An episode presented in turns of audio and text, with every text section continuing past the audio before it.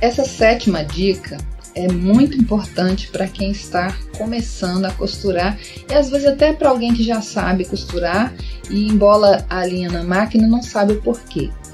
Quando você tiver de levantar a agulha da máquina, e aí você vai mexer no volante da máquina, aquela parte redonda que fica do lado, levanta a agulha. Quando a agulha estiver enfiada totalmente dentro do tecido, você nunca vire o volante para trás. Ou seja, pegue sempre esse hábito de virar ele sempre para o seu lado.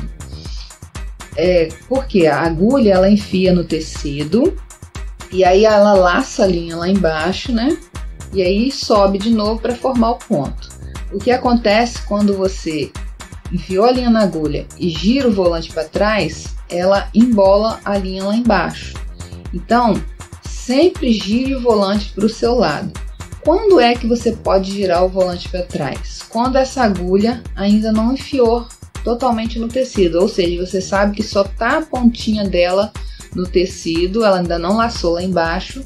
Aí sim você gira para trás para levantar a agulha e modificar o tecido que você queira. Enfim, o que você está fazendo ali.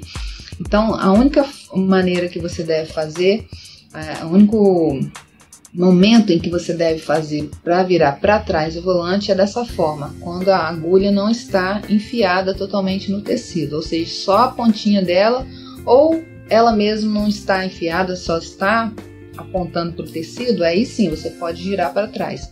Fora isso, gire sempre o volante na sua direção.